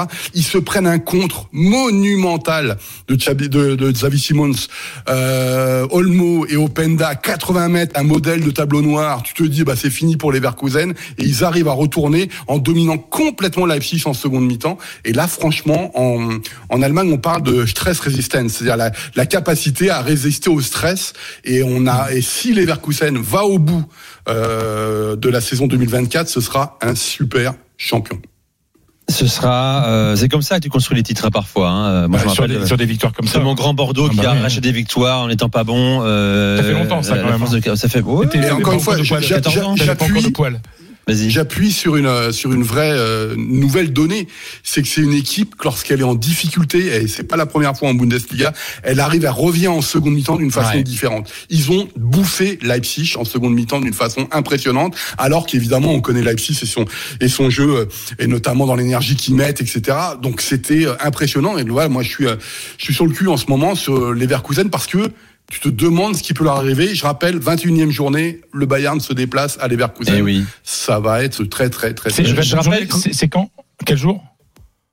Euh, le bah, bah, attends, on est quoi dans trois semaines là Dans trois semaines, être, ah oui, c'est euh, bientôt, on est c'est quoi, bientôt, de- ouais, de- c'est dans, ça. dans une quinzaine de jours. Je rappelle, Polo, qu'on parle d'un club invaincu cette saison, toute compétition confondue. Hein, Toute quand même, compétition le Bayern, les confondue, Leverkusen. ouais. Et en plus, sans Mm. Boniface, sans Suarez, Sans Boniface. Et ça, ça aussi. sans Adli, C'est Incapié, c'est Incapié qui était en difficulté. un qui cycliste en plus, dans c'est ça qui fout quoi. Ouais. Une capier. L'US Postal, bien sûr. Bien sûr, évidemment, très propre tout ça. À l'eau pure. Ah, pas. hein. pure. À l'eau pure. D'ailleurs, ça m'intéresserait de voir ce qui va se passer à Manchester United dans 12 mois si les mecs courent comme des, comme des dératés. Mais ça, c'est- par rapport à une arrivée du côté de Manchester United, mon cher Julien. Mais voilà. Allez, Euh, euh, dans ok. un- maintenant, la dernière minute de la soirée, elle est italienne. On envoie la musique, Toto. Era partito per fare la guerra, per dare il suo aiuto alla sua terra.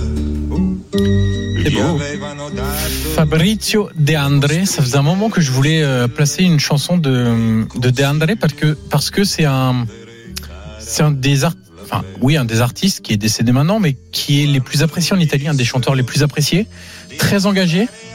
Euh, cette chanson-là parle de la guerre. Alors, euh, je vais pas vous parler, évidemment pas vous parler de guerre ce soir, mais c'est la balade du héros cette chanson. Et vraiment, je vous recommande de vous intéresser à Fabrizio De André parce que c'est vraiment cette chanson anti-guerre. euh, c'est quelqu'un qui a fait, euh, qui était proche des mouvances anarchistes, très engagé également, euh, poète, vraiment des, bien alors. des très belles euh, chansons, des très belles chansons. Il s'inspirait parfois d'artistes français aussi euh, pour euh, pour ses, ses chansons poétiques. Et là, la balade du héros, bah, le héros du week-end en Italie, euh, petit club, euh, Empoli, on n'en parle pas forcément souvent, Oui. mais euh, Dzurkowski, le milieu de terrain euh, polonais de d'Empoli, a marqué un triplé parfait, pied gauche, pied droit et tête contre Monza. Zorkowski, c'est un joueur qui avait brillé avec Andrea Zoli, l'ancien entraîneur de d'Empoli, qui a fait plusieurs passages à, Empoli et euh, qui était parti, euh, qui a fait tellement bien de telles belles performances, qui était parti à la Fiorentina, c'est mal passé. Ensuite, échelon Spezia, très compliqué, même en série B, pas titulaire. Et là, il revient, il regoute à l'ère d'Empoli. Deux matchs, quatre buts. Ben, en deux matchs, il est déjà le meilleur buteur du club cette saison en Serie A. Magnifique l'histoire. À la dernière minute de la soirée. Euh, dans un instant, tiens, on va parler de. euh, on, va, on va retourner en Angleterre avec Ivan Tonnet. Euh, l'histoire que vous nous racontez, euh, mon cher Julien. Et puis vous pouvez nous appeler au 32-16 également euh, pour poser vos questions. Euh, Merci à Sonia sur le chat de la chaîne YouTube qui nous dit que le Bayern Leverkusen euh, face à- au Bayern, c'est le 10 euh, février. À tout de suite. Génération After. Ce dimanche 28 janvier, l'hippodrome de Paris-Vincennes se métamorphose à l'occasion d'un événement exceptionnel, le Prix d'Amérique, une journée où les meilleurs cracks de la planète se réunissent pour rivaliser dans l'ultime championnat mondial. Défilé, ambiance américaine ou encore show inédit sur la piste. Alors qui sera sacré champion du monde sur le mythique hippodrome Paris-Vincennes? Ne manquez pas cette opportunité en réservant vos places dès à présent sur prixdameriqueraces.com. Vous écoutez RMC, il est 21h46. RMC jusqu'à 22h. Génération After. Nicolas Jamin. Avec les drôles de dames, euh, on va tout de suite en, Afrique et en Côte d'Ivoire pour la Coupe d'Afrique des Nations avec un but important, mon cher Gilbert, euh, un but en défaveur de l'Égypte. Ah ouais, alors là, c'est méga surprise, hein, parce que le Cap Vert, ou, pas d'ailleurs, on verra, on en parlera à minuit dans l'Aftercan, mais le Cap Vert qui avait déjà gagné ses deux premiers matchs de façon euh, magnifique, a ouvert le score face à l'Égypte, et donc le Cap Vert mène 1-0, ce qui fait que pour l'instant l'Égypte est troisième avec deux petits points. Ça arrange la Côte d'Ivoire qui serait déjà meilleur troisième que l'Égypte. Ça éliminerait euh, de, de façon certaine l'Égypte, parce qu'avec deux points, là, il n'y a vraiment aucune chance de se qualifier. Euh, voilà pour l'instant où on en est, alors que c'est quasiment la mi-temps. Le buteur euh, capverdien, il joue au Sporting Portugal, il s'appelle Gilson Benchimol Tavares. Ah ouais, j'aime bien son nom. Ah ouais. Mais voilà, c'est son nom. Euh, exactement. Euh, donc 1-0 pour le Cap Vert contre toute attente et dans l'autre match toujours 1-0 pour le Ghana euh, face euh, à la, à la Mozambique, euh, face au Mozambique, pardon. Euh, Ceux qui parlent portugais et ceux qui parlent espagnol, ils vont plutôt pas mal. Hein. Ouais. Alors nous, ce qui nous arrangerait, c'est plus les francophones. Si tu, si tu veux Oui, bien. non, mais bon, je Euh, constate. Merci. Merci, voilà, mon cher voilà. Gilbert. C'est la mi-temps dans les deux matchs. Allez, à tout à l'heure. Mon cher Julien, euh, Ivan Tenet est revenu après 8 mois de suspension et il a marqué lors de la victoire de Brentford euh, face à Nottingham Forest. Et c'est un Ouais, événement. on, attend- on attendait beaucoup son retour. Hein. Franck Onyeka, le, milieu de terrain euh, qui est à la canne en ce moment, avait dit c'est ce sera notre Eric Cantona qui, comme Cantona, rappelez-vous, avait marqué après ses 8 mois de suspension pour le kung fu à Crystal Palace. Alors, on va se calmer tout de suite, hein, Onyeka, parce que Ivan Toney, c'est pas Eric Cantona. Mais bon, vous comprenez l'image un petit peu. Effectivement, Toney a marqué. Malheureusement, je trouve, parce que moi, j'aime pas du tout son but. Euh, c'est, il a marqué un but euh, polémique. Puisque si vous l'avez pas vu, c'est un coup franc, euh, un peu excentré à 20 mètres du but, et l'arbitre avec son, son spray euh, fait le petit demi-cercle là pour dire où est le ballon. Le mur est placé, sauf que quand l'arbitre ne regarde pas, Tony bouge le ballon, efface le spray, efface la, je sais pas, la mousse là, pour bouger le ballon, ce qui fait que le mur est complètement hors de position et Tony frappe, ça contourne le mur euh, au ras du sol et ça rentre dans le but. Donc Nottingham Forest est forcément euh, très en colère. Ils ont ils ont euh, euh, déposé une, un- une sorte de plainte, si vous voulez, à la, première ligue. Euh, Tony a voulu nous faire croire après le match que tu avais le droit de faire ça, que tu avais le droit de, bouger le ballon comme ça d'un demi mètre, de 50 cm à droite ou à gauche, qu'il a complètement inventé ces règles là. Euh, donc même si effectivement je comprends hein, que les joueurs euh, essayent de changer un petit peu les règles, de les voilà de, de, de la faire un petit peu à l'envers aux arbitres, je comprends très bien. Tu le tentes, ça marche, ça marche, ça marche pas, ça marche pas. Mais j'ai quand même des- j'ai quand même un gros problème d'éthique avec ça. Et quand tu reviens de huit mois de suspension pour avoir parié sur des, des, des, des matchs de ton équipe à toi euh, avec le compte bancaire de tes parents, je trouve que de, de bafouer un petit peu l'éthique hein. pour ton retour, c'est limite limite. Mais bon, voilà, il n'a pas été pris, il l'a fait, il s'est marqué, ils ont gagné, il était content. Tant mieux pour lui, tant mieux pour Brentford. Mais j'ai eu quelques soucis avec ce but. Bon, euh, voilà pour euh, Ivan the Terrific, Ivan le terrible, hein, le premier euh, tsar russe, hein, mon cher Polo, tu connais bien l'histoire russe également. Voilà pour pour l'histoire. Il y a un match de Super Coupe d'Italie également la finale, mon cher Johan, entre le Napoli et l'Inter. L'Inter a ouvert le score il y a Ouais. quelques secondes. Ouais, alors c'est un match euh, pénible. Hein. Ah bon Euh, Ouais, c'est pas s'en un fout match Super génial. non Super Coupe Non, en général. hein. euh, non, tu, tu la cites quand t'as raté ta saison et que Oui, tu voilà, regardez, c'est comme un trophée. Ah oui, oui. Euh, c'est un match pénible. Le Napoli a été réduit à 10 après l'expulsion pour deux cartons jaunes de Simeone. Et euh, donc l'Inter vient de marquer par euh, Lautaro Martinez sur un centre, euh, seul dans la surface. Il a fait tout le terrain euh, torse nu pour aller célébrer devant le cop euh, des tifosi de, de Donc il y a un carton? Il a pris un carton, effectivement. Euh, il est même sorti remplacé par Bissek parce qu'il faut de la taille pour défendre. C'est un truc italien qui m'insupporte. Et imagine là, le, le Napoli Galis, tu fais comment derrière? T'as plus l'attaquant enfin, Je trouve ça ridicule, mais bon, bref. Euh, donc voilà, l'Inter mène euh, 1-0 et le match est vraiment pas grandiose, contrairement à la demi-finale où l'Inter avait surclassé la Lazio. Bon, voilà, on va suivre la fin de, de, de ce match. Bien sûr, désolé pour ceux qui nous ont appelés. On a été un peu bousculés par l'actualité et notamment euh, le décès de Gigi Riva, hein, dont on a parlé. Je vous rappelle, euh, à l'âge de 79 ans pour cette légende euh, du football italien. Je rappelle également qu'il y a un match ce soir hein, dont on n'a pas parlé, mon cher euh, euh, Fredo. hein. Ouais, c'est c'est Grenade. Atlético de Madrid quand même, avec Brighton. Wolverhampton aussi. Hein. Ouais, merci. Bon vieux Julien. 0-0 pour l'instant. Euh, Brighton Wolverhampton. L'Atlético qui a quand même beaucoup beaucoup de problèmes euh, à l'ext- à l'extérieur cette saison. 0-0 à la mi-temps. Bon. Euh, voilà pour cette euh, soirée. Euh, la Cannes, c'est important également. Je vous rappelle que c'est une grosse surprise, encore une après l'énorme défaite euh, de la Côte d'Ivoire face à la Guinée équatoriale. 4 buts à 0 à domicile et quasiment éliminé, proche, en tout cas très proche de l'élimination. L'Égypte est menée 1-0 à la mi-temps par le Cap Vert. Oui, mon cher Polo. Oui, il faut absolument que Julien nous parle de Dave, et de l'arrivée de Dave à Manchester United quand même. Parce Bien- que là, bien c'est sûr. À l'ombre des jeunes filles en fleurs. Ah oui. Dave Brailsford. Julien, un mot, vite fait, 10 secondes Et on en parle mais on en a déjà parlé un petit peu avec Sir Jim Radcliffe, etc. Ils sont allés chercher le, le numéro 2 de Manchester City, Omar Berrada, qui, euh, qui est né à Paris, donc euh, qui, euh, qui, est- qui parle très bien français, qui écoute l'after aussi et RMC. Euh, donc voilà, on lui Ah. souhaite bonne chance. Il entrera dans ses Encore fonctions un frérot, mon cher Julien. prochaine. Ouais. Encore un frérot, The voilà, brother. Omar. Je sais qu'il nous écoute, donc euh, bravo. Ça t'en lui. fait des cadeaux d'anniversaire pour les enfants et tout. hein. Évidemment. Déjà, Ben commence, oui. commence à répondre à tes messages privés sur Instagram et puis. euh, Ça y est, je le fais là. Tout le monde est il paraît. content. Tout le monde le dit maintenant. Raison. Bravo, mon cher Julien.